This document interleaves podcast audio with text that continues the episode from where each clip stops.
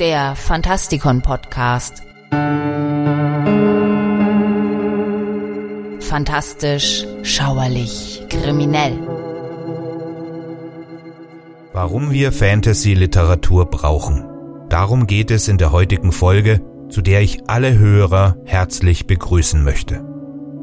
J.R.R. Tolkiens Der Herr der Ringe hat sich weltweit rund 150 Millionen Mal verkauft, was ihn zu einem der meistverkauften Romane aller Zeiten macht.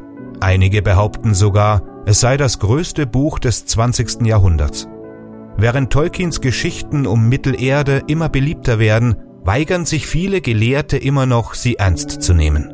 Die meisten Kritiker ignorieren sie nicht nur, sondern verachten sie mit feuriger Leidenschaft.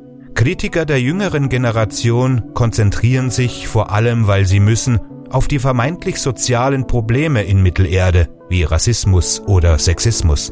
Aber die erstaunlichsten Aussagen kommen vor allem von der älteren Generation der Literaturkritiker, die behaupten, dass Tolkiens Schreiben einfach schrecklich sei.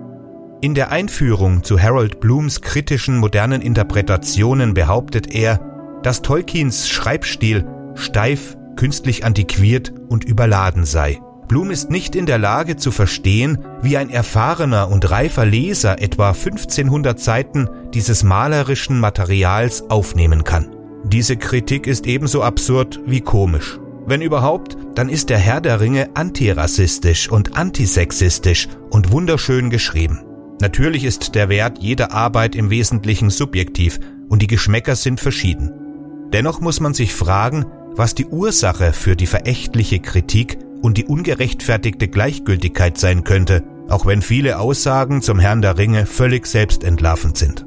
Es wäre nicht das erste und einzige Mal, dass Literaturkritiker, die leider ihr Geld damit verdienen, sich als literarische Idioten darstellen.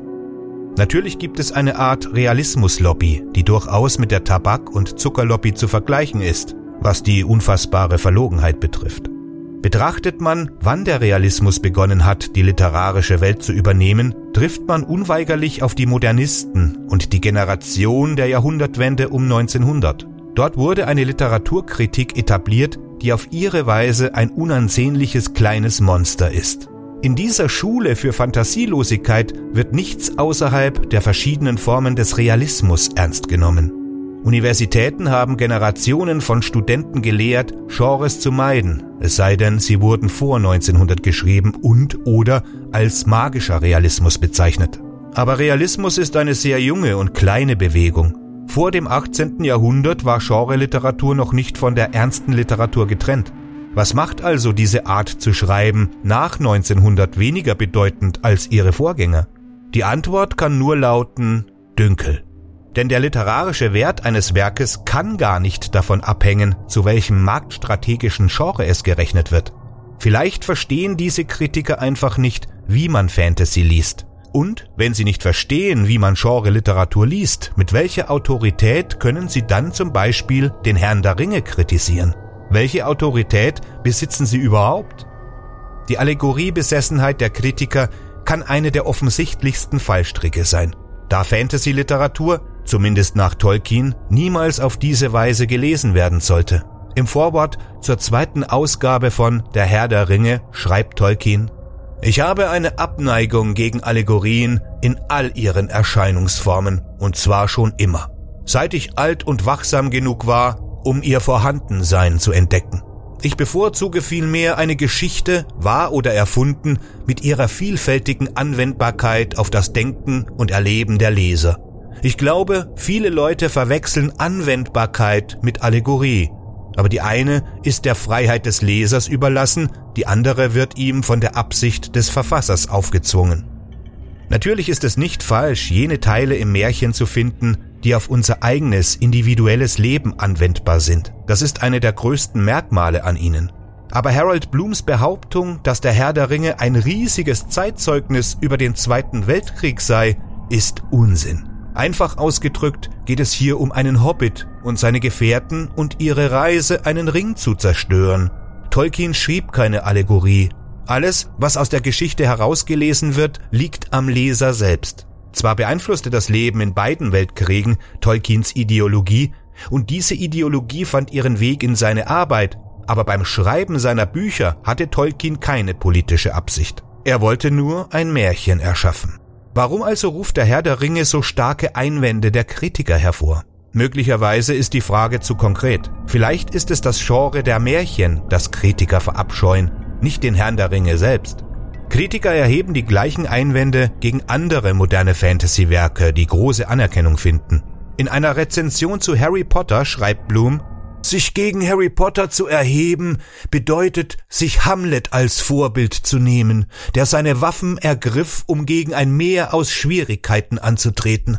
Wer immer sich gegen dieses Meer erhebt, wird es nicht bereuen. Das Harry Potter Phänomen wird zweifellos noch einige Zeit weitergehen. So war es auch bei J.R.R. Tolkien und dann verebben. Das stammt aus einer Rezension zu Harry Potter und der Stein der Weisen, dem ersten Buch der Serie, und wurde 2007 geschrieben, während der Roman selbst zehn Jahre zuvor erschienen ist. Doch 24 Jahre nach der Veröffentlichung ist Harry Potter immer noch so groß wie eh und je, wenn nicht sogar größer. Es stellt sich die Frage, was Bloom von Amazons Plänen für eine neue Herr der Ringe Serie hält. Rund 65 Jahre nach der Veröffentlichung sind nirgendwo Ermüdungserscheinungen des Publikums zu sehen. Diese quatschigen Aussagen führen also nirgendwo hin. Märchen werden nicht verschwinden, weil wir sie brauchen. Es ist kein Zufall, dass das Fantasy-Genre zu den Anfängen der Literatur zurückgeführt werden kann. Wir brauchen die Helden, das Abenteuer, die Ungeheuer, die Magie. Die Erforschung dieser Aspekte der Fantasie ist eine großartige Möglichkeit, Einblicke in die Bedeutung des Menschseins zu gewinnen. Kritiker lieben es, Fantasy anzugreifen, weil sie keine ernsthafte Literatur sei. Schließlich wäre Realismus die eigentliche menschliche Erfahrung in Wahrheit ist es aber so, dass Fantasy-Literatur nicht nur die eigentliche menschliche Erfahrung umfasst, sondern dass sie auch besser ist als jede realistische Literatur. In seinem Essay Hamlet und seine Probleme skizziert T.S. Eliot seine Theorie einer objektiven Wechselwirkung. Die einzige Möglichkeit, Emotionen in Form von Kunst auszudrücken, besteht darin, ein objektives Korrelat zu finden.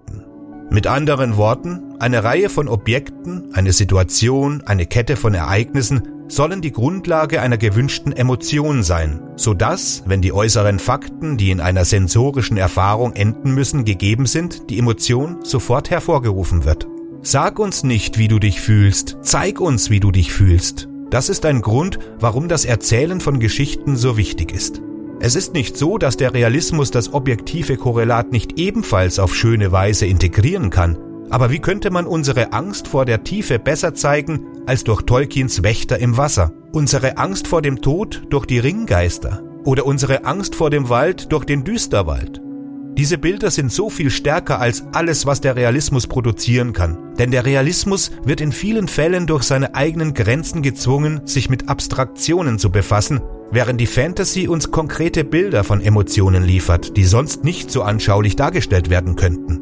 Die Fantasy erlaubt es uns auch, unsere Wachsamkeit zu verringern, was es einfacher macht, ansonsten schwierige Themen zu verstehen und neue Perspektiven einzunehmen. Vielleicht sind die neuen Erkenntnisse über uns selbst, die wir aus der Fantasy-Literatur gewinnen, für Kritiker zu schwer zu akzeptieren. Die Leute geben normalerweise nicht gerne zu, dass sie sich irren und ob sie sich nun darüber bewusst sind oder nicht, das ist der Grund, warum sie Fantasy-Literatur meiden. Sie haben Angst davor, was sie durch die Lektüre über sich selbst herausfinden könnten. Die anthropozentrische Natur des Realismus macht uns zu Opfern und Helden unserer Realität, während die Fantasy uns zwingt, uns mit den Monstern in uns selbst auseinanderzusetzen. Das können Kritiker nicht akzeptieren. Viele können das nicht. Aber Wahrheit ist wichtiger als irgendwelche Befindlichkeiten. Die Fantasy erinnert uns nicht nur an das, was wir sind, sie erinnert uns auch an das, was wir einmal waren. Die Industrialisierung unserer heutigen Welt hat uns von der Verbindung mit der Natur getrennt, die wir früher hatten. Ursula Le Guin brachte dies in einem ihrer Essays wunderbar zum Ausdruck.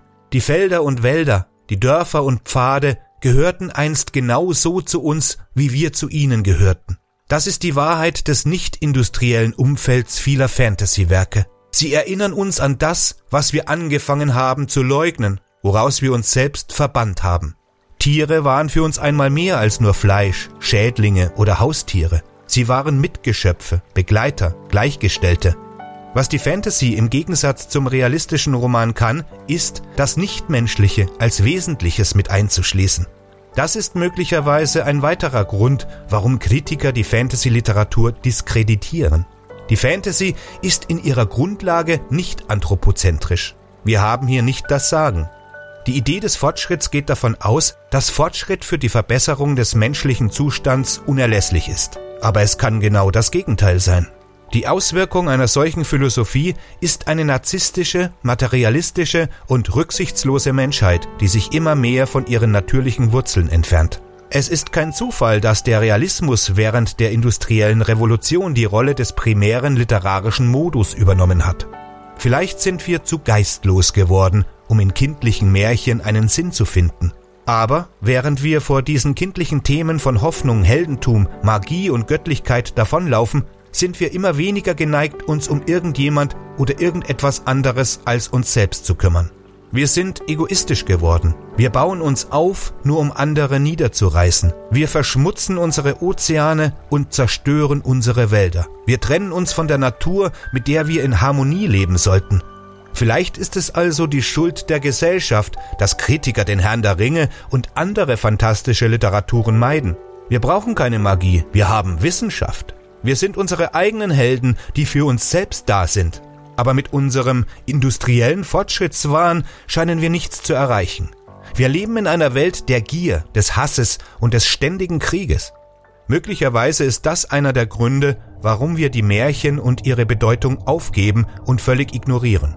Das mag wie ein riesiger Sprung erscheinen, aber vielleicht können wir die Moral nur durch das Erzählen von Geschichten und aus der Magie der fantastischen Literatur lernen.